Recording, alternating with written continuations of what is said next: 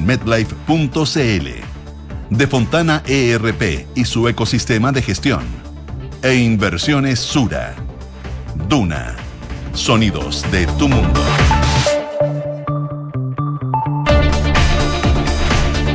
Siete de la mañana, son las 7 de la mañana con 33.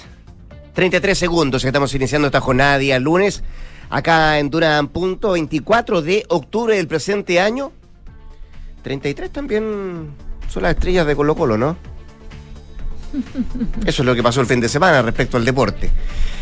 Una semana que iniciamos y que tiene varias cosas en carpeta. Dicen, ¿será clave? ¿Será decisiva? Por ejemplo, ¿para qué?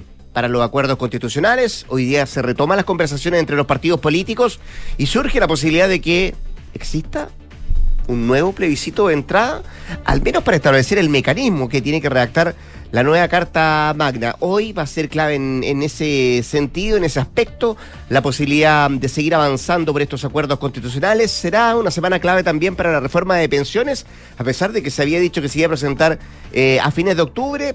Todavía están las dudas si es esta semana o va a ser los primeros días de noviembre. Será clave también la semana para la presidencia de la Cámara de Diputados negociaciones luego que el viernes pasado renunciara eh, Raúl Soto de manera indeclinable. Y será también una semana clave para el proyecto que reemplaza eh, o reemplazará al estado de excepción constitucional en la macrozona sur.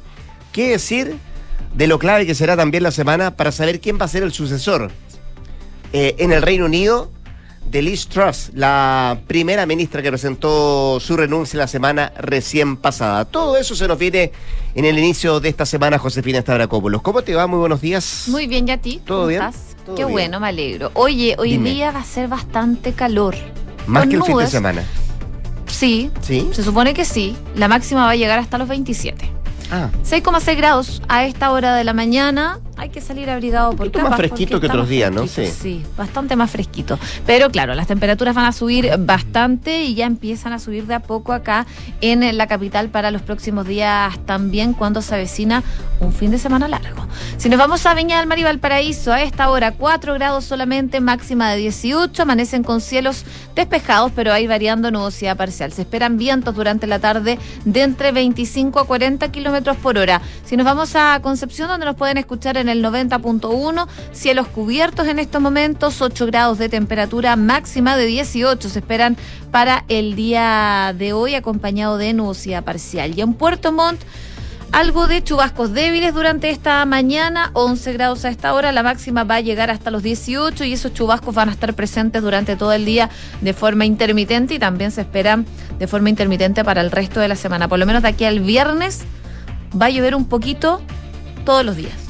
Va a caer algo Mira de tú, gotitas. Sí. No hay día en que no caiga una gotita. ya pues a medida que corran los días de esta semana, le vamos a ir contando cómo se nos viene este fin de semana extra largo. Que tiene feriado lunes y martes, además. Oye, O sea, están sacando cuentas alegres ya. ¿Sí? Los Los del sector turismo. sector turismo, porque se avecina lo que podría ser la temporada grande. ¿no? Sí, pues. Y puede ser una expectativa grande de, que se llenen cupos respecto a eh, alojamientos durante gran parte de este fin de semana por lo pronto. Así que vamos a ir contándole qué es lo que va a ir ocurriendo. Hoy día vamos a estar acompañados de Consuelo Saavedra en un rato más y también de nuestras infiltradas, como no. Eh, nos vienen a visitar Isabel Caro, que nos viene a contar sobre el giro en el rumbo del gobierno y el tono que ensaya el presidente Gabriel Boric para esta nueva etapa. Una nueva etapa que tiene que ver con prioridades eh, enfocadas en temas de seguridad, de delincuencia, el crimen organizado, que se ha puesto como meta el Ejecutivo, pero también eh, ir mirando lo que pasa en materia de encuestas. Ya le vamos a contar cómo vienen los números para el presidente Boric en cuanto a popularidad de, de este fin de semana. También nos visita Mariana Marusic, que nos viene a contar los detalles del fondo común que va a proponer el gobierno en la reforma previsional. La reforma de pensiones que decía yo puede tener su semana clave hoy día. Podríamos conocer detalles, si no es al fin de esta semana, los primeros días del mes de noviembre. 7 con 4, 7 de la mañana con 4 minutos. Así estamos partiendo, así estamos iniciando y estos son nuestros titulares.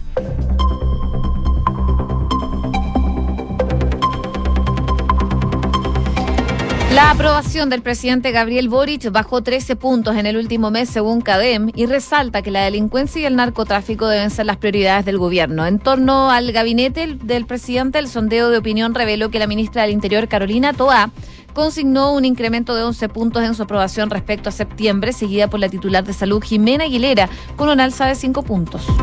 La vocera de gobierno Camila Vallejo calificó de falta de respeto el incidente en la reunión de CONAPIME y enfatizó que el mandatario dialoga, pero también pone límites. La ministra además señaló que hubo una disculpa en privado, aunque no aclaró de quién ni cómo fue.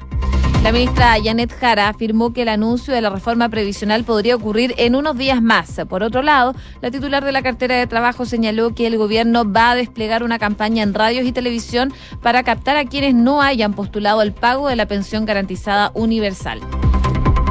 El plebiscito para dirimir quién redactará una nueva constitución reflota como una alternativa para poder destrabar las negociaciones constitucionales. El oficialismo plantea una instancia 100% electa, pero partidos de Chile Vamos abogan por una entidad mixta. Es uno de los nudos de las conversaciones que se reanuda el día de hoy. La nueva presidenta de Evo, Poligloria Jut, aseguró que hay que fortalecer el rol como partido de la centro derecha liberal reformista. La ex ministra venció al senador Luciano Cruzcoque en las internas de su partido. Boris Johnson se retiró de la carrera para liderar el Partido Conservador. El ex ministro de Economía, Richie Sunak, había acumulado una ventaja abrumadora y podría ser nominado, de hecho, hoy día mismo. Johnson ha superado los 100 avales necesarios, pero muy lejos, claro, de su rival. Las dos Coreas intercambiaron fuego de advertencia en la frontera del Mar Amarillo, según el Estado Mayor Conjunto del Sur. Un mercante norcoreano invadió la línea límite del norte a unos 27 kilómetros al noreste de la isla de Bengyongyang. Y en el deporte, Colo Colo se consagró como el monarca del Campeonato Nacional del 2022 y bajó la estrella número 33 en su historia en torneos de primera división. Esto tras ganar 2 a 0 a Coquimbo Unido este domingo en el Francisco Sánchez Rumoroso en la fecha 28 del torneo. 7 con 6. Pailita. Dicen que cantó en la celebración de los albos ahí. Sí, Una ceremonia bien, harta celebración. bien íntima, dicen en Colo Colo. ¿Hablemos de lo que se viene en la semana? Cinco pa- Sin copa todavía no le entregan la copa, po. El domingo Ah. recién. Ah, mira. Sí, leí que había malestar, que no iban a tener la copa ahí en el, Bueno, pero ganaron. el estadio. La copa llegará, va a llegar. ¿Sí? Bueno, aguantarse siete días.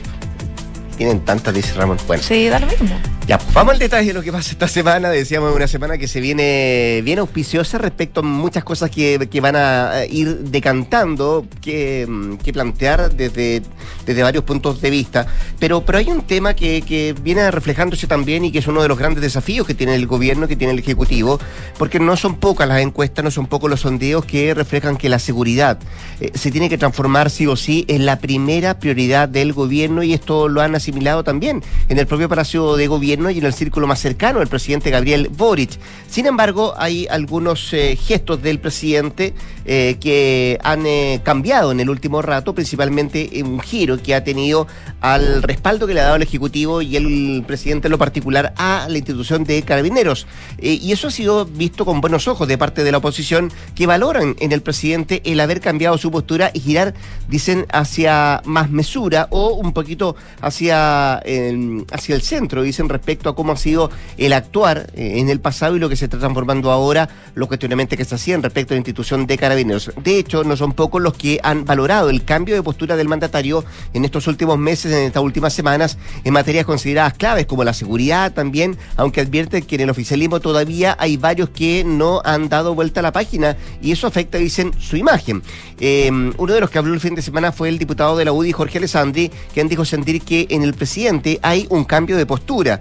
Yo noto, dijo, que él sube los presupuestos de seguridad y apoya a carabineros, pero siento también que los que lo rodean no han dado vuelta a la página con la misma rapidez que lo ha hecho el presidente. También sostuvo que al gobierno le está costando más convencer a los propios integrantes de su sector que a la oposición respecto, por ejemplo, a la necesidad de una buena seguridad para los chilenos y chilenas. Y desde el oficialismo, en tanto, el diputado socialista Jaime Naranjo respaldó la gestión del presidente, indicando que el país está viviendo el momento quizá más difícil y lamentable que ha tenido que eh, enfrentar en materia de seguridad, que él dice es un problema que no es de ahora, que se viene arrastrando hace bastante tiempo, hace mucho tiempo, y que genera mucho malestar también en el eh, país. Delincuencia, migración, situaciones de violencia en la macrozona sur, qué decir lo que pasa también con el crimen organizado, son algunas cosas que se sacan a colación o que saca a colación el propio eh, oficialismo para decir, bueno, es una de las situaciones más complejas que ha tenido que enfrentar y que tiene que enfrentar hoy por hoy el eh, gobierno. Lo complejo tiene que ver con que esto último, em, el sentir de la gente, donde pone como primer énfasis o la primera prioridad del Ejecutivo el tema de la seguridad, eh, va aparejado también por eh, cómo eh, siente la gente que lo está haciendo el gobierno. Y ahí viene la evaluación, el levantar el dedo para arriba o para abajo, dado tomando en cuenta cuál es la, función que se hace de parte de los estamentos de seguridad del Ejecutivo, particularmente también del Ministerio del Interior. Y algo de eso arroja este fin de semana la encuesta Academ, que José ya la semana pasada venía mostrando una baja en la popularidad del presidente Gabriel Boric, castigado principalmente por ese tema, el de la seguridad, que es una de las prioridades hoy por hoy de la gente, de los chilenos y chilenas. Claro, la aprobación al mandatario nuevamente registró un mínimo descenso de un punto porcentual y ahora está en 26 como tú decías, claro, ya viene bajando hace un rato, tiene una baja acumulada de 13 puntos en el último mes ya, y a su vez la desaprobación del mandatario subió también un punto, de 65 al 66% en la última semana, por supuesto, evidenciando un incremento de 10 puntos desde el pasado 23 de septiembre. Respecto a las áreas en que el gobierno debiese dedicar un mayor esfuerzo durante el segundo semestre, y según lo que, por supuesto, consultan en CADEM, dice que el 61% de la muestra encuestada consideró que la mm, delincuencia, el orden público y el narcotráfico debiera ser la principal prioridad del Ejecutivo, las cuales en comparación con el mes de septiembre, por ejemplo, registran un alza de dos puntos y respecto a febrero de este año subió 15 puntos estas prioridades que dice la gente que fue encuestada por, por CADEM. Según, eh, en segundo lugar, le siguen las áreas relacionadas con la economía, con la inflación, el crecimiento y un empleo en un 35% y además un 31%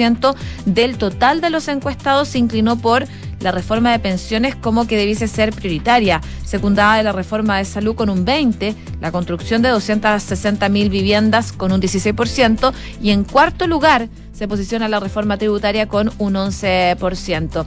Y también contarles brevemente respecto a eh, otras personas del gabinete, hay solo dos ministras que consiguen alzas en su aprobación siendo la más relevante la de titular de Interior, Carolina Toa, con un incremento de 11 puntos comparado con el mes pasado, sube del 45 al 56%, y la ministra de Salud, Jimena Aguilera, que tiene una subida de 5 puntos y alcanza el 64%. Pese a que el ministro Giorgio Jackson registró un punto porcentual más que la semana pasada, sigue siendo el de peor aprobación, eh, con un 35%.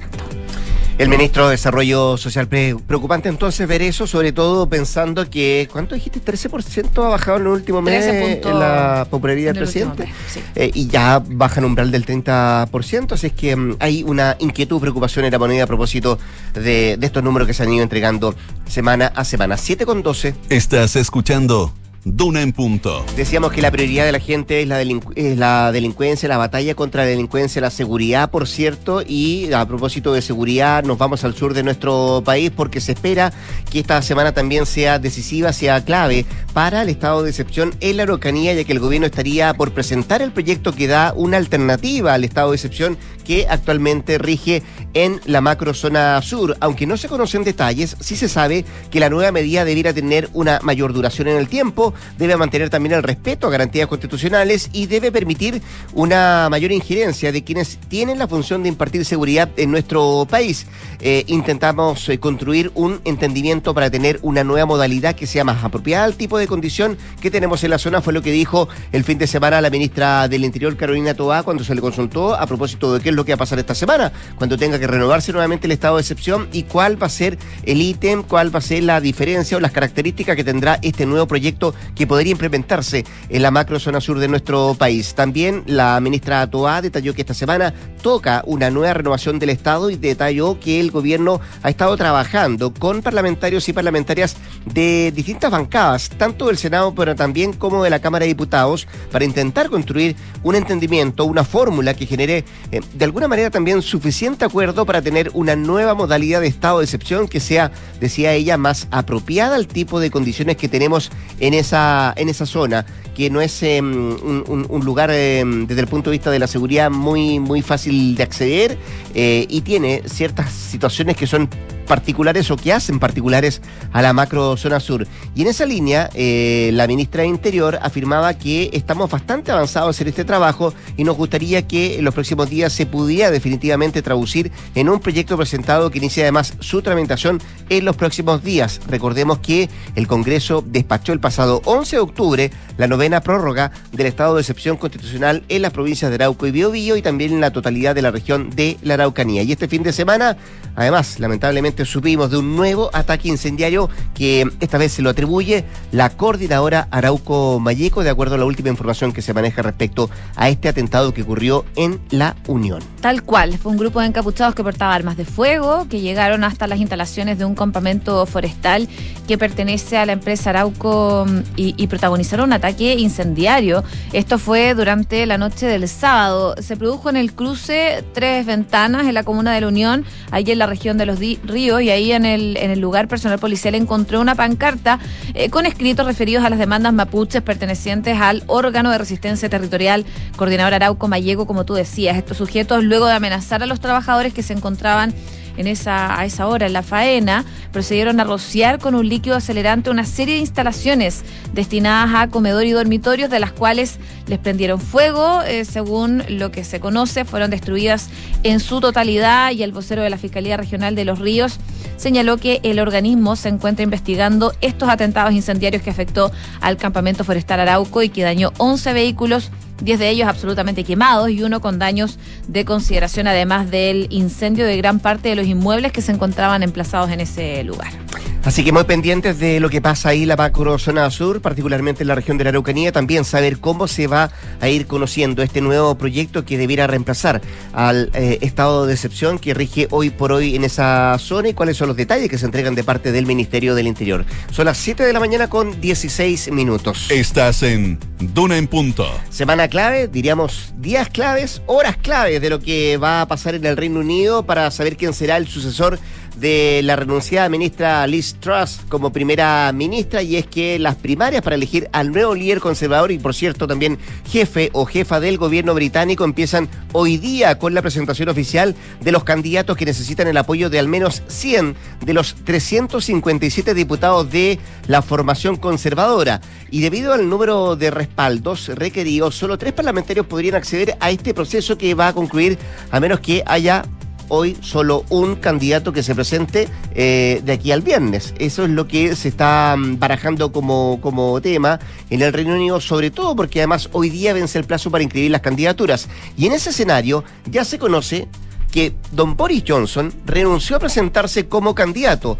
No sería lo correcto, fue lo que dijo, lo que esbozó a través de un comunicado. No se puede gobernar con eficacia a menos que se tenga un partido unido en el Parlamento, fue lo que acotó el ex primer ministro británico. Según afirmó, contaba con el respaldo de 102 diputados, dos más de los necesarios para acceder a estas primarias. También indicó que se había puesto en contacto con los otros dos aspirantes, el ex ministro de Economía, Richie Sunak, y también la líder de los conservadores en la Cámara de los Comunes, Penny Mordant. El primero, según varios portales británicos, José, estoy hablando del ex ministro de Economía, Richie Sunak, es el que dicen tendría las mayores opciones para quedarse con el cargo. ¿Quién es? ¿Y cómo piensa este señor? El señor Sunak.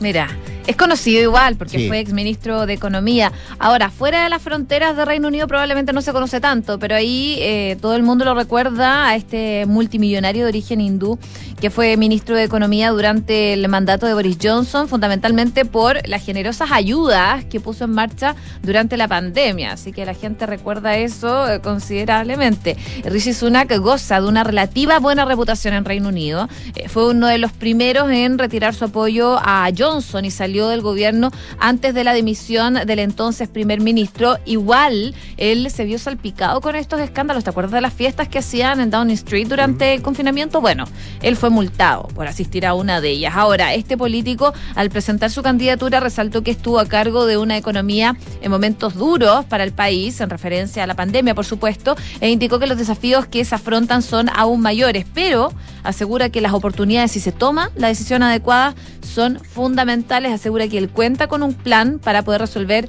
los grandes problemas que tiene el país y prometió cumplir con las promesas electorales que hizo su formación eh, en las elecciones generales del 2019. Así que es bastante conocido, eh, pero una de las particularidades de Sunak que hace que muchos británicos no sientan que es la persona adecuada para gobernar Reino Unido es que eh, en este momento de crisis es su increíble fortuna. Según The Guardian, Sunak y su esposa em, suman una fortuna de más de 840 millones de euros, aproximadamente el doble de la riqueza del rey Carlos y Camila, estimada entre los 346 y 403 millones de euros.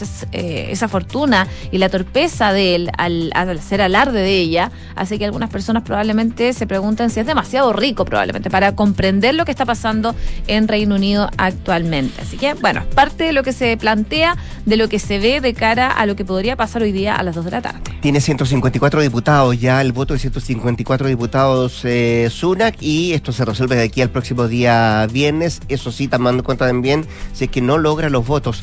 Eh, la representante mm, de los conservadores y la Cámara de los Comunes, para ver si alcanza eh, los votos de los diputados que se necesitan, más de 100, de acuerdo a lo que se ha establecido. Así que se están viviendo horas intensas en el Reino Unido para ver quién va a ser el sucesor de, mm, de Liz Truss, que estuvo solamente 44 días como primera ministra de ese país. 7 con 20. En Duna en Punto le tomamos el pulso a la economía. Revisamos indicadores económicos. La UEF el día de hoy 34.530 pesos. El dólar observado cerró a la baja 972. Vamos a ver cómo abre durante la jornada del día de hoy. El euro 962 al alza. El IPSA 5.147 puntos cerró en números azules. Y el cobre cerró a la baja en 3,45 dólares la libra. Vamos a estar muy pendientes de la evolución del dólar, también de lo que destacan los portales económicos hoy día. Por ejemplo, mira, Pulso destaca retail no bancario, deuda promedio de clientes alcanza monto histórico en el primer semestre. También destaca hoy día Pulso que la economía chilena está mal y empeorando. Esto según un estudio de la Universidad Andrés Bello. Eh, revisemos lo que trae el diario financiero. Nueva circular del Servicio de Impuestos Internos refuerza sanciones a contribuyentes por no informar inversiones en el exterior. El documento sistematiza los distintos criterios para requerir información de rentas en el extranjero y las sanciones involucradas. En caso de que existan dos infracciones para una misma falta, se aplica la multa más alta, es lo que dice este, este tema ahí en el diario financiero. También destaca el financiero los personajes y mensajes claves de la AFP a portas de la presentación de la reforma de pensiones. Los impresionistas de Estados Unidos que controlan AFP locales han ejercido todas las acciones de lobby que les permite la ley, parte de los títulos que destaca hoy día el diario financiero. Oye, nos estamos adelantando un poco. ¿A qué? A la Navidad. Por, bastante, diría yo. ¿Sí? Todavía no llega ni fa Halloween. Falta Halloween. Sí, pues Halloween. Pero bueno, Que es la próxima semana. Alicia Keys, que estamos escuchando actualmente, va a celebrar la. Navidad este año con su primer álbum de Pascua. La cantante anunció que el nuevo contenido navideño se va a lanzar el 4 de noviembre próximo, eh, por eso también nos adelantamos. Ella dice, sé que ni siquiera es Halloween todavía, ella misma lo reconoce, pero eh, tenía que avisarle. Justo a tiempo para las buenas vibraciones, dijo feliz la cantante. En una de sus historias de Instagram dijo que recibió el lanzamiento de su primer álbum navideño, Santa Baby, el 4 de noviembre y que no puede esperar más. Y esto dice que le va a dar mucha energía. Así que con las novedades de Alicia, Alicia Keys, que tiene un bozarrón. Bozarrón. Un tono increíble. 41 años tiene Alecha, esta cantante afroamericana. Con la música de Alecha nos vamos a la pausa comercial. Eh, Josefina Stavrakopoulos va a volver a las 8 de la mañana para actualizarnos las informaciones. Eh, y antes de la pausa, em, quiero saludar a nuestros auspiciado- auspiciadores. Invierte sin excusas con Ingebec Inmobiliaria. Ahora te ayudan a comprar un departamento en verde o con entrega inmediata pagando el pie hasta en 48 cuotas sin intereses. Descubre este y más beneficios en ingebecinmobiliaria.cl y conecta la gestión de tu empresa con Sapiens CRP y tu área de gestión de personas con Senda. Ambas soluciones de Fontana y su ecosistema de gestión empresarial. Integra todos los procesos de tu compañía en tefontana.com. 7 con 23, nos vamos a la pausa, nos queda mucho más que revisar. Que saca el 89.7.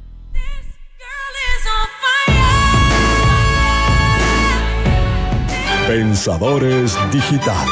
¿Por qué extraer información y realizar cruzas desde tantas fuentes de datos si existe Sapiens ERP? Esta empresa está pensando digital. ¿Y la tuya? Súmate a la nueva forma de gestionar tu compañía contratando Sapiens, el ERP para medianas y grandes empresas de Defontana que te conecta al único sistema digital de gestión empresarial, inteligencia de negocios, recursos humanos, bancos y mucho más. Piensa digital con Sapiens desde 10 UFs mensuales en defontana.com. Me causa tanta ternura verlos disfrazados pidiendo dulces. Ay, sí, se ven exquisitos. Oye, ¿y ustedes viajan hoy en la noche? Sí, que los niños disfruten un ratito y partimos después. Tenemos todo listo. Hasta la alarma dejamos instalada. ah, ¿me hiciste caso al final? Sí, tenías razón. Verisur se pasó. La instalaron el mismo día y lo mejor es que podemos controlar desde el celular. Protege lo que más quieres. Contrata llamando al 600-385-0003 o calcula online en verisur.cl. Activa Verisur. Activa tu tranquilidad. No da lo mismo tener mayor cobertura en consultas médicas y exámenes. No da lo mismo estar protegida ante eventos de alto costo. No da lo mismo sentirme tranquila en momentos de incertidumbre. La protección de tu salud y la de tu familia no da lo mismo. En Usecristus entregamos diferentes alternativas de planes de salud que se adaptan a tus necesidades y a tu presupuesto. Conversemos e infórmate en usecristus.cl. Somos Usecristus. Somos la Católica.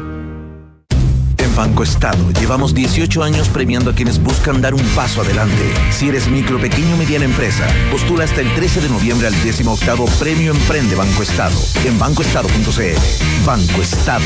El Premio Emprende es organizado por Banco Estado Microempresas S.A. Asesorías Financieras. Infórmese sobre la garantía estatal de los depósitos en su banco o en www.cmfchile.cl. Ingeniería Civil Eléctrica en la Universidad Andrés Bello, enfocada en problemas de actualidad relacionados al cambio climático, como el uso masivo de energías renovables y la electromovilidad y en el desarrollo de la tecnología necesaria para la transformación energética. La carrera cuenta con investigadores activos y reconocidos a nivel internacional y con el apoyo del Centro de Transformación Energética de la UNAV, el que tiene convenios con universidades en Inglaterra, Italia, España y China. Infórmate en unav.cl.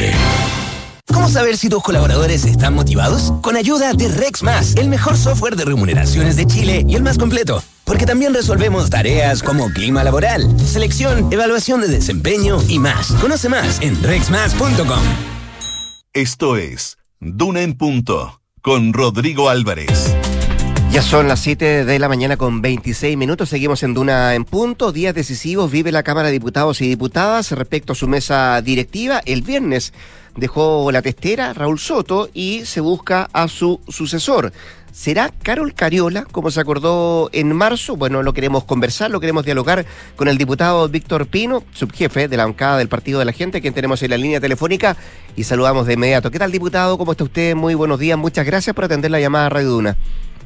Hola, Rodrigo. Buen día a usted y bueno, a todos quienes nos escuchan por medio de los distintos plataformas en que ustedes salen. En varias plataformas, a través de streaming, nos puede ver y escuchar también, eh, diputado. Oiga, ¿usted hoy por hoy eh, ve más cerca o ve más lejos la opción de que la diputada Carol Carula asuma la presidencia de la Cámara?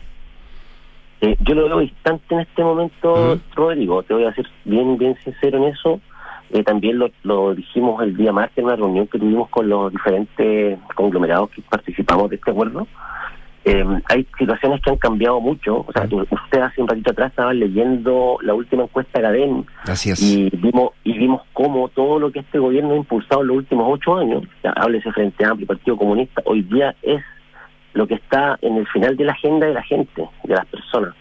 Entonces, hay, hay hartas cositas eh, aquí que obviamente van a han, marcado cierto que este distanciamiento no solo nuestro ¿ah? también la DC y muchos independientes también al interior de este de este acuerdo están pensando eh, estamos todavía nosotros también pensando en cómo cómo vamos a votar en esta próxima oportunidad. Ahora, usted dice, bueno, eh, y destaca lo que muestra la encuesta CADEM, lo que ha mostrado este fin de semana, lo que venía mostrando también la semana pasada, diputado, pero pero ¿qué, qué pesa en, eh, o, por qué se aleja la opción de que sea de que sea Carol Carola? ¿Tiene que ver con ella? ¿Tiene que ver con, eh, con el rol, por ejemplo, que cumplió cuando era vocera de la, del, del comando de la prueba en la, en la, la elección del plebiscito pasado el 4 de septiembre o tiene que ver con el Partido Comunista propiamente tal? No es un tema personal, la verdad. Y para en el caso, voy a hablar como Víctor Pino, ya como, como, como ya título personal. Eh, para mí esto es eh, poder darle, estamos analizando si es que es prudente entregarle hoy día a- a- al Partido Comunista, ¿cierto? Un partido que está hoy prácticamente eh, dirigiendo nuestro gobierno. Hay, hay voces que hablan de que hoy día el Partido Comunista está liderando, ¿cierto?, uno de los partidos más importantes. Entonces, no- estamos analizando si es prudente para el futuro de nuestro país realmente entregarle a, mm, al Partido Comunista eh, este, este momento de la historia de Chile, en donde estamos trabajando en un proceso constituyente, en donde seguimos tratando de buscar una fórmula para poder avanzar en este tema. Entonces, no sé, ahí están las definiciones, son las distintas interrogantes. y Bueno, nos quedan dos semanitas todavía para poder tomar definiciones. Sí, hasta el 7 de noviembre, ¿no? Así es. Mm. Oiga, diputado, conversamos con el eh, diputado Víctor Pino, subjefe de la bancada del Partido de la Gente, pero esto, esto estaba acordado desde marzo pasado. No es que el nombre de la diputada Carola haya surgido de la nada. Eh, y escuchaba más temprano también al propio presidente del Partido Comunista, Guillermo Telier, que decía que sería bastante complejo, eh, por no usar otro concepto, decía él, desconocer un compromiso que se acordó en marzo pasado. Mira, en, en ese sentido, como te decía, las cosas cambiaron. Ya hay, hay que hay que también saber leer los tiempos. Ya, en este caso, el 4 de septiembre hubo una respuesta ciudadana súper potente a un proyecto que lamentablemente no prosperó. Ya, y como te decía, o sea, hoy estamos evaluando si es que es viable entregarle a quienes propician este un- una continuar con un proyecto de similar envergadura, porque eso hay que decirlo. O sea, yo he participado de las mesas en los días jueves que se realizan en el Congreso y lo que se habla desde el Frente Amplio, o sea, a la izquierda, al Partido Comunista, es mantener lo que se tiene, lo que lo que se lo que de- en cierta medida fue rechazado.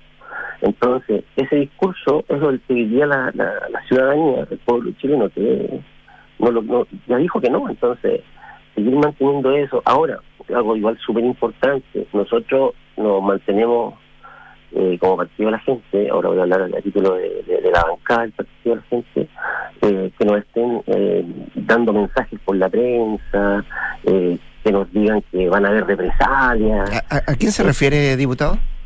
Eh, bueno, Boris Barrera en su momento en, el en el Congreso manifestó que iban a haber represalias al, al que no al que no respetara el acuerdo, este es un acuerdo firmado.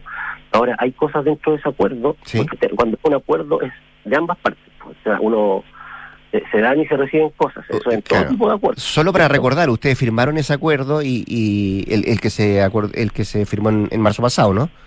Claro. Y ustedes estaban en ese entonces porque fuera justamente Carlos Carola la presidenta o que la presidencia de la Cámara No, estuviera en manos en del PC. nuestro- en el caso nuestro, Mm. cuando nosotros el 11 de marzo asumimos, no había un nombre. No había ningún nombre. ¿Ya? Ya, eso eso quiero dejarlo claro. Por Pero, menos- pero sí le tocaba el turno al PC. sí le tocaba el turno al Partido Comunista. Ya. Ahora, como, como le vuelvo a decir, o sea, para nosotros la evaluación está en, en ver los tiempos de lo que está viviendo nuestro país hoy. Entonces, si es que el, el, el, el- partido que pueda tomar hoy la testera de la Cámara de Diputados pueda ser el Partido Comunista, pueda ser del Partido Socialista, del Chile Vamos, del PDG, de quien sea, hay que entender que él va, ese representante va a tomar también la dirección del proceso constituyente como presidente de la Cámara de Diputados. Así es. Entonces, eso es lo que nosotros estamos evaluando hoy.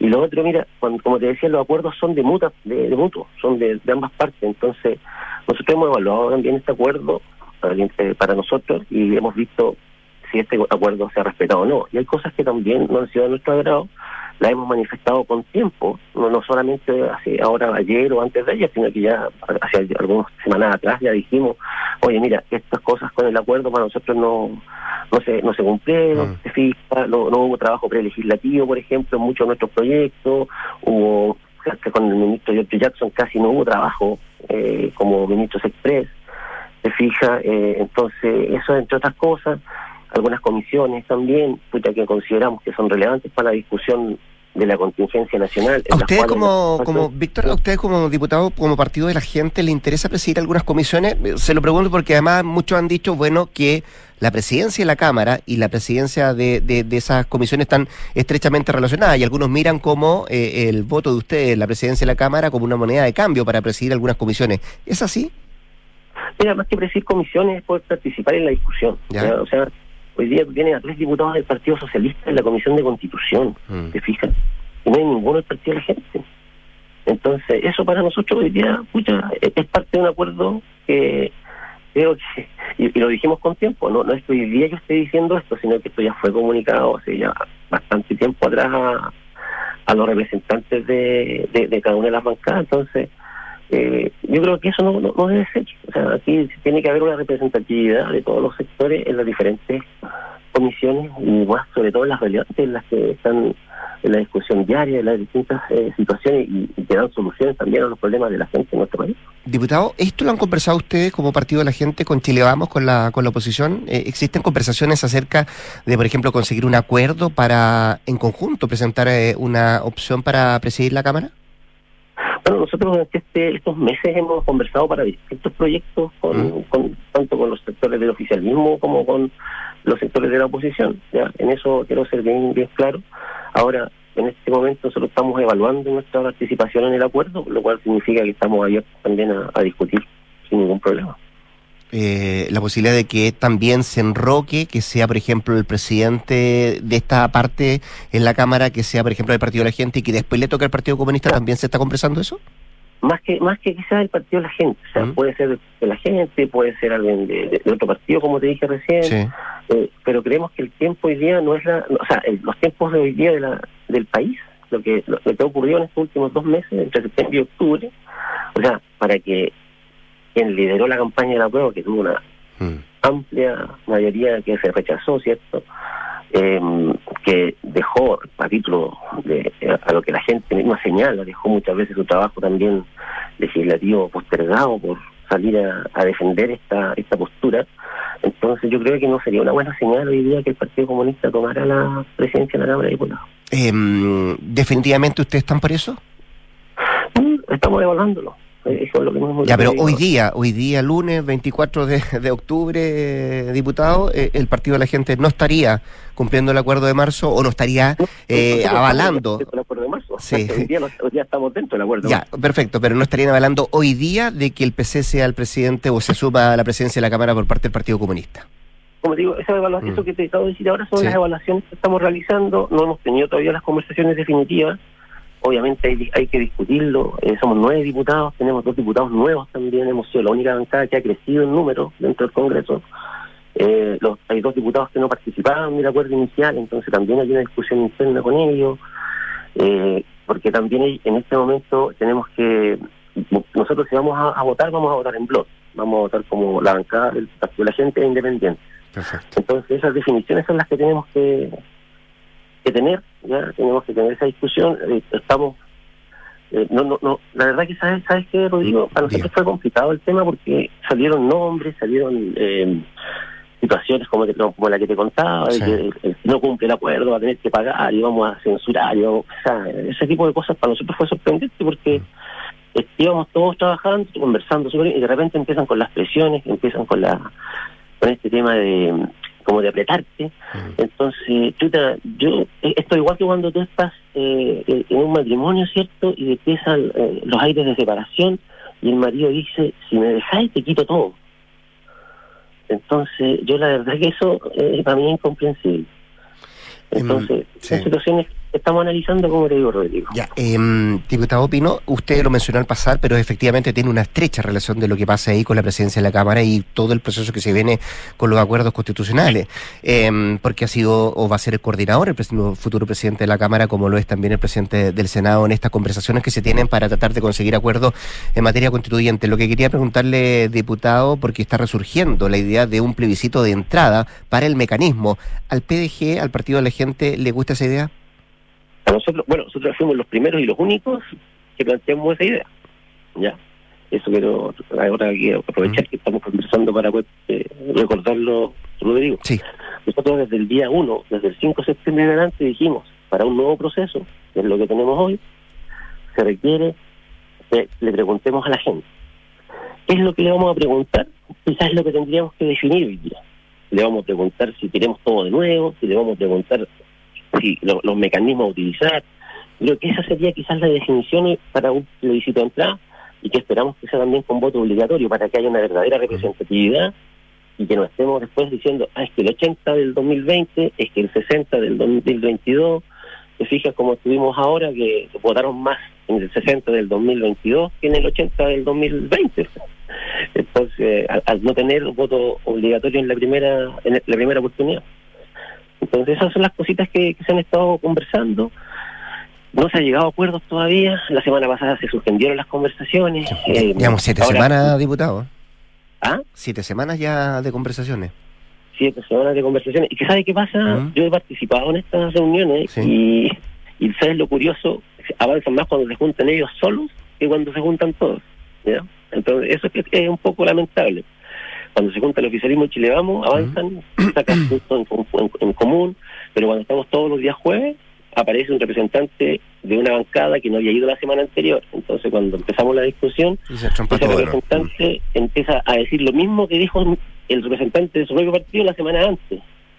Y la semana siguiente viene otro representante diferente. Entonces, al final terminamos escuchando lo mismo todas las semanas. Ya, No pues, vamos, a ver, vamos a ver lo que pasa hoy día, hoy día en la mañana que se retoman estas conversaciones. Víctor Pino, el diputado y subjefe de la bancada del Partido de la Gente, conversando esta mañana con Duna. Gracias, diputado, que esté muy bien. ¿ah? Gracias, Rodrigo. Un abrazo. Un, un abrazo. Esté muy bien. Cuídese. 7 con 39, vamos a la pausa. En caso de faltar, ¿cuánto tiempo tu familia estaría protegida? Con el seguro de vida, ahorro y salud protección integral MedLife, tienes más protección para tu familia y también más tranquilidad para ti. Solicita una asesoría en medlife.cl. En Impresiones Sura saben que tomar una decisión financiera es difícil y es por esto que cuentan con un equipo de expertos quienes te asesoran junto a distintas soluciones de impresión para hacer crecer tu patrimonio de manera más estratégica. Conoce más en inversiones.sura.cl. El poder de tus decisiones crea futuro. Pausa y al regreso, Consuelo Saavedra y nuestras infiltradas a Canduran Punto. Chile. Ceremonia de titulación de Vicente. Y lo más importante, le doy gracias a mi viejita, que aunque hoy ya no está, tenía toda la razón. Contratar un seguro de vida en MetLife fue la mejor decisión para que nunca nos faltara nada. Si mañana llegas a faltar, ¿por cuánto tiempo estarán protegidos? Solicita una asesoría en medlife.cl y conoce el nuevo seguro de vida Protección Integral. Más protección para tu familia, más tranquilidad para ti. MedLife, recorriendo la vida juntos. Cuando te ponen el pie, no siempre es una zancadilla. Ahora en Ingebec Inmobiliaria te ayudan a comprar un departamento en verde o con entrega inmediata, pagando el pie hasta en cuatro años y sin intereses. Por fin la oportunidad que estabas esperando para invertir. Encuentra este o más beneficios en ingebecinmobiliaria.cl. Ingebec Inmobiliaria, tu inversión, nuestro compromiso. ¿Tus inversiones están creando el futuro que quieres? Sí, y no solo el mío, también el de mi familia. ¿Tu patrimonio está protegido? Sí, porque elijo asesorarme con expertos. El poder de tus decisiones crea futuro. Por eso en Inversiones Sura te asesoramos con soluciones personalizadas y con la mayor oferta de inversión del mercado. El poder de tus decisiones crea futuro. Sura. Enfrentar el cambio climático es tarea de todos. Duna, por un futuro más sostenible. Garantizar la salud y seguridad de las personas que trabajan en una compañía debe ser siempre una prioridad. Así lo ha demostrado Acciona Energía, que ha logrado que sus trabajadores de la planta fotovoltaica El Romero, ubicada en Atacama, cumplan cinco años y medio sin registrar ningún accidente laboral. Este hito es el resultado de la implementación de una desarrollada cultura de autocuidado por parte del equipo de la planta y de la rigurosa aplicación de protocolos de seguridad que la compañía ha desarrollado a nivel global. El Romero Solar es una de las tres plantas fotovoltaicas más grandes de Chile. Cuenta con 246 megawatts de capacidad instalada y produce energía limpia desde el año 2016, evitando la emisión anual de unas 474 mil toneladas de CO2 a la atmósfera.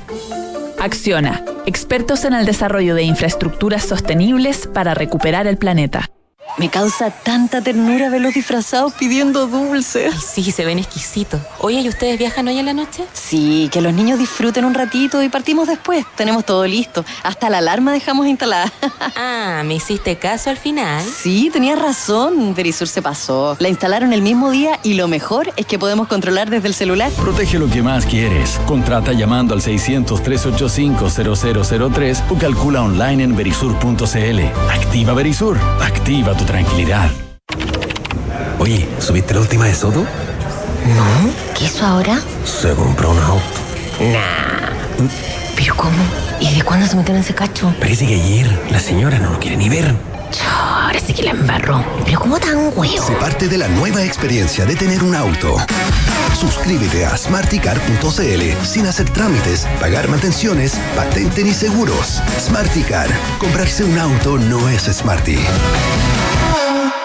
¿Cómo desarrollar las habilidades de mi equipo? ¿Cómo fomentar el liderazgo de mi empresa? ¿Cómo...? ¡Ey! Deja las preguntas y actúa como un líder. Contrata a Mando Medio, los expertos en capacitaciones, coaching, evaluaciones y más. Conoce más en mandomedio.com. ¡Gracias, Mando Medio! En la Universidad del Desarrollo, el futuro está más cerca. Contamos con la mejor tecnología en laboratorios y salas de clases para que experimentes nuevas formas de aprender. Podrás acceder a intercambios y doble grado en prestigiosas universidades extranjeras y mientras estudias te incorporarás tempranamente al mundo laboral. Universidad del Desarrollo, acreditada en nivel de excelencia por seis años en todas las áreas. Decide, desarrolla, impacta. Escuchas Duna en punto. Duna 89.7. Son los infiltrados en Duna en punto.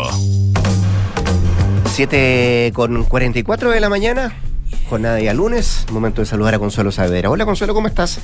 Buenos días. Hola, ¿cómo, est- cómo estás? Bien. Muy buenos días. Yo, yo solo pienso en la siguiente semana, en realidad. en el extra largo, ¿no? El fin de semana que se nos viene. Sí. Cuatro días, qué rico. Vamos a ver lo que pasa esta semana. Eh, saludamos a nuestra infiltrada. Hoy día nos acompaña Isabel Caro. ¿Cómo te va Isabel? Hola, ¿cómo están? Buen día. Buen día. Y Mariana Marusic. Muy buenos días a todos. ¿Todo bien? Lunes, sí. Qué bueno. ¿Vamos Isabel? Vamos. Parte usted. Sí. ¿Esto eh, del giro en el rumbo del gobierno? eh, bueno, hemos visto estos últimos días al presidente en un tono bien distinto y eso apunta... ¿Lo dices por lo de la CONAPIME? Eh, yo creo que eso fue más espontáneo, pero sí eh, se comenzó a trazar una estrategia en la moneda justamente después de eh, el triunfo del rechazo en el plebiscito. Eh, obviamente después de eh, aquilatar esa derrota y empezar a entender un poco cuáles fueron eh, las razones detrás de esta de este resultado, cierto, en el referéndum del 4 de septiembre, la moneda eh, entiende y así lo entiende el presidente también eh, que el tema constitucional ya no debe ser eh, una materia que él lidere y por el contrario debe encarnar la figura presidencial las preocupaciones principales que tiene hoy día la ciudadanía, que como sabemos son el tema de la seguridad y la delincuencia.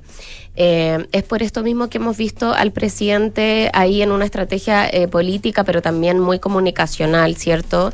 Eh, estas últimas semanas en un tono mucho más duro respecto a ese tema, eh, lo ha priorizado mucho en sus intervenciones públicas eh, y es eh, un poco respondiendo a esa, a esa estrategia, pero que también tiene que ver con un tema más global, Rodrigo Consuelo, y que apunta a este debate que ya se instala en el oficialismo respecto de este realismo sin renuncia 2.0, ¿cierto? Y que tiene que ver con...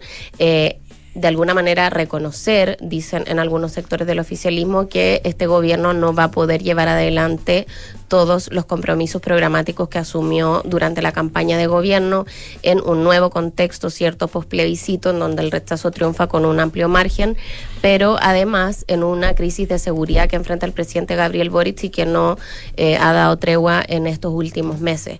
Eh, entonces hay ahí un, un llamado también, sobre todo de sectores del socialismo democrático, a sincerar un poco esta necesidad de recalcular la ruta o de eh, plantearse de alguna manera un giro.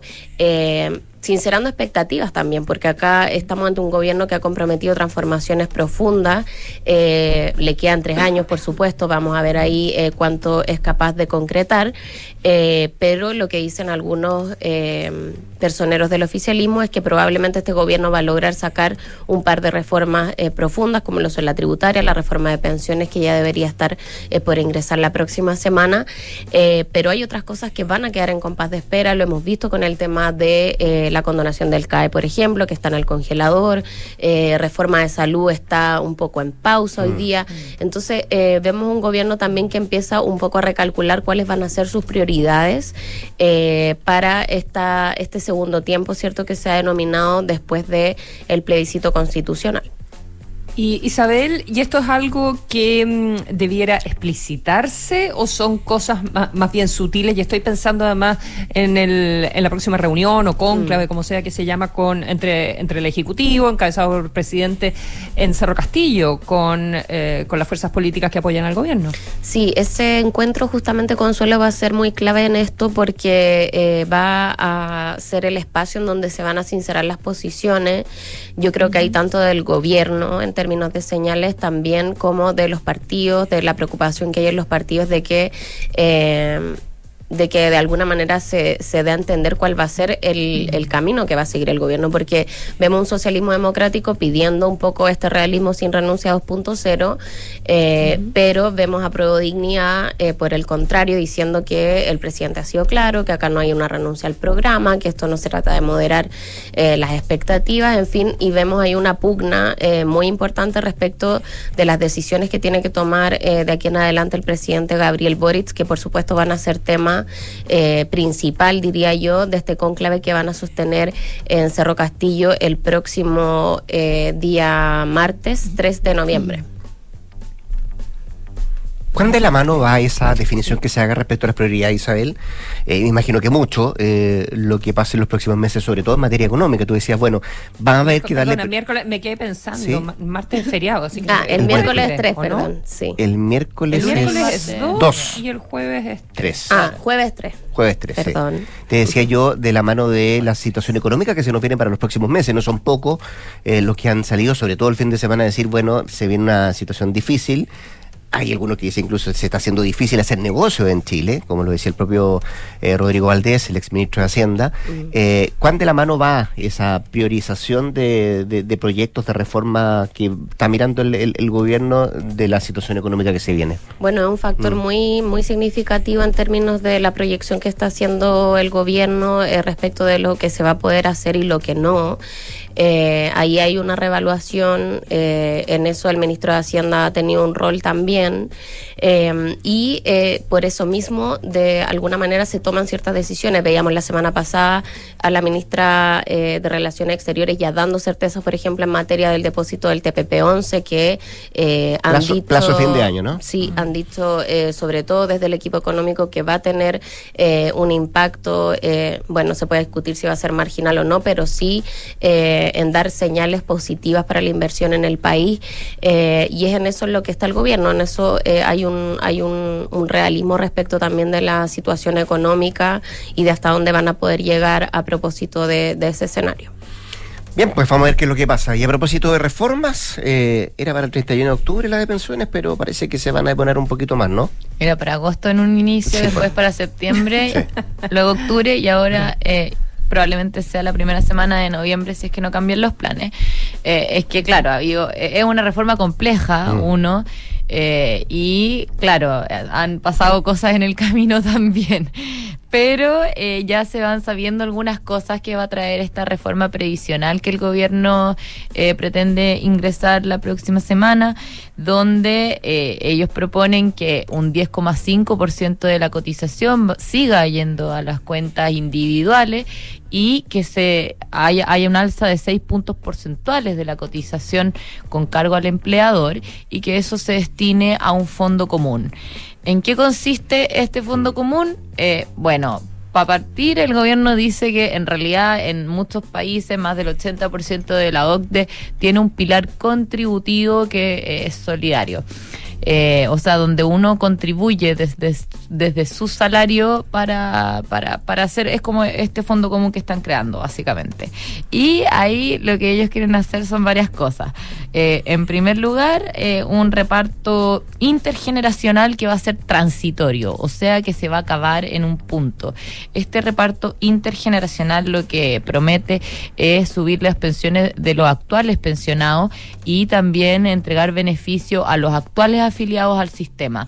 Acá eh, lo que se busca es también premiar los años de cotización, o más que premiar es incentivar a la cotización. Eh, entonces, eh, lo, que, lo que se quiere hacer acá es entregar 0,1 UF por año cotizado a todas las personas que hoy están afiliadas al sistema o los nuevos o los actuales pensionados también, digamos, con tope de 3 UF, o sea, hasta 30 años de cotización se van a premiar. Em, y la idea es justamente con esto también ir a subir las pensiones de los actuales pensionados, que es uno de los temas que el gobierno tiene eh, en, en la mira. Pero, Pero eso se le perdona, pero eso se le da a todo el mundo que cumpla con X cantidad de años de, o sea, que, que haya cotizado. Se premia a la gente que ha, que ha cotizado independiente de cuánto tenga, de cuánto sea la pensión.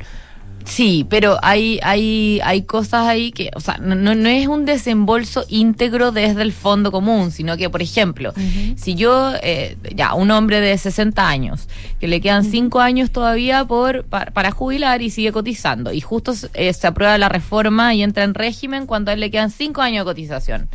Pongamos que ha cotizado 15 años de su vida laboral, o sea, de su vida y cotizó cinco años al fondo común antes de jubilar.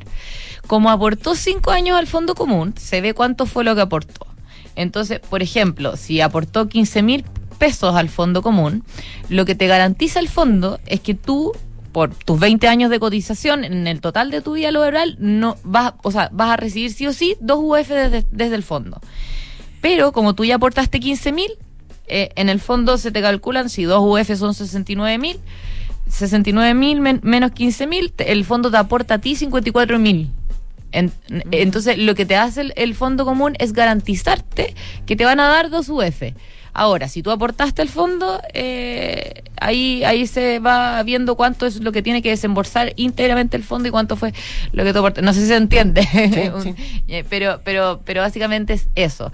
Es premiar, es, es como decirle a la gente, si usted cotiza, realmente va a recibir un aporte. Y de hecho, lo que busca el gobierno, porque hay muchos que dicen que este es un impuesto al trabajo, en los seis puntos porcentuales que vayan a un fondo común. Muchos eh, eh, economistas y, también actores de derecha han argumentado que este es un impuesto al trabajo. Eh, el gobierno, en cambio, cree que es un subsidio al trabajo. Y ellos argumentan distintas cosas. Uno es justamente esto, por ejemplo, te premian los años de cotización.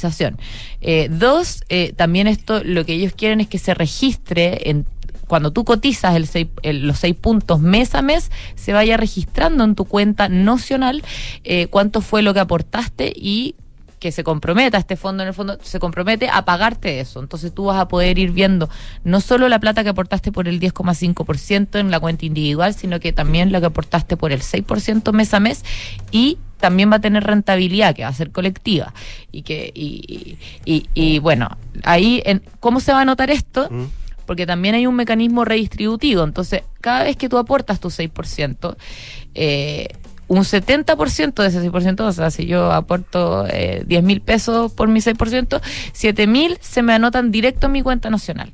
Y el resto, el 30% de lo que uno aporta mes a mes, se suma entre la totalidad de los cotizantes que aportaron en el mes y se divide por el número de cotizantes. Entonces ahí se genera este mecanismo redistributivo donde los que aportaron menos, eh, por tener sueldos más bajos, se les va a terminar anotando más que los que aportaron más por sueldos más altos. Pero eso se hace respecto de este 30%. Entonces siempre eh, se va a anotar algo en tu cuenta individual mes a mes. Entonces estos son algunos de los argumentos que el gobierno eh, menciona a la hora de decir que esto no va a ser un impuesto al trabajo. Ahora, también va a haber compensaciones de hombres a mujeres por tablas de mortalidad, que esto es reparto intrageneracional y es solidaridad permanente, no es como el reparto que yo mencionaba que iba a ser transitorio. Eh, y acá, por ejemplo, se busca compensar eh, desde hombres a mujeres por tablas de mortalidad, porque como las mujeres tenemos una mayor expectativa de vida, la pensión se nos calcula eh, eh, con respecto a más años y eso nos baja la pensión. Lo que se va a hacer entonces es calcular, eh, por ejemplo, qué pensión hubieses tenido tú con una tabla de expectativa de un hombre y esa diferencia también te la aporta el fondo común, cosa de que la pensión de las mujeres no sea más baja que la de los hombres solo por ese hecho. Y también se va a dar compensaciones de, por maternidad, 18 cotizaciones se van a anotar equivalentes al 6% y por tareas del cuidado con un tope de dos años. Entonces, eh, trae varias cosas este fondo común que sin duda va a ser uno de los temas de mayor discusión y debate en el Congreso porque no hay acuerdo, claramente. eh, Eso te iba a preguntar, no, se ha masticado esta idea, pero no hay... O sea, todavía no está tampoco tan masticada porque eh, recién se está socializando sí, con algunos parlamentarios. El gobierno ya lo ha, ya ha socializado algunas ideas, pero es un tema bastante complejo y que va a requerir o harto sea, análisis. Yo también creo que van a tener que. Harta presentación de PowerPoint, harta minuta. Harta cifra, no se entendió mucho mi explicación. pero no, yo, creo que tenemos que, yo, te, yo, creo que tenemos que ir insistiendo, tener como una, un segmento con la Mariana. Sí. De pensiones. Todos los lunes previsionales. Sí, claro. Todos los, no, los, lunes previsionales. Claro. Como domingos dominicales, los lunes previsionales. Me gusta. Y no. Sí, porque hay, o sea, este es solo un punto de la reforma y ese, de hecho, es una de, de las críticas que hacen algunos de que esta reforma viene a cambiar absolutamente todo el sistema. Es como hacer un sistema desde cero y eh, esas la, las críticas que por ahora te hacen en privado, eh, de, de que va a ser muy difícil lograr cambiar hacer tantos cambios con un gobierno que tampoco tiene un respaldo político en este momento tan importante en las encuestas y que además tiene un Congreso tan dividido, entonces eh, es una reforma compleja, sí, es, es, bastante compleja porque tiene mucho detalle. Y, bueno, por y, eso se ha demorado en presentarse también. Sí, por o sea. eso también se ha demorado en presentarse, pero vamos a ver qué pasa y el 6% sin duda va a ser una de las peleas, mayores peleas eh, donde el, en el gobierno pasado se llegó a 3 y 3. Claro, y acá 6. Acá 6-0 sí. por ahora. 6-0. Ya, pues vamos a ver lo que pasa. Mariana Marusic, Isabel Caro, nuestras infiltradas de esta jornada. Gracias a ambas. Bueno, que tengan buen inicio de semana. Gracias, buen Consuelo. Día. Se viene Hablemos en Off. Antes, la actualización de informaciones con Josefina Estabracópolos, que saca el 89.7. Esto es Duna. Vamos a cumplir 27 años, además. El jueves. Sí. Ya, buen día. Transforma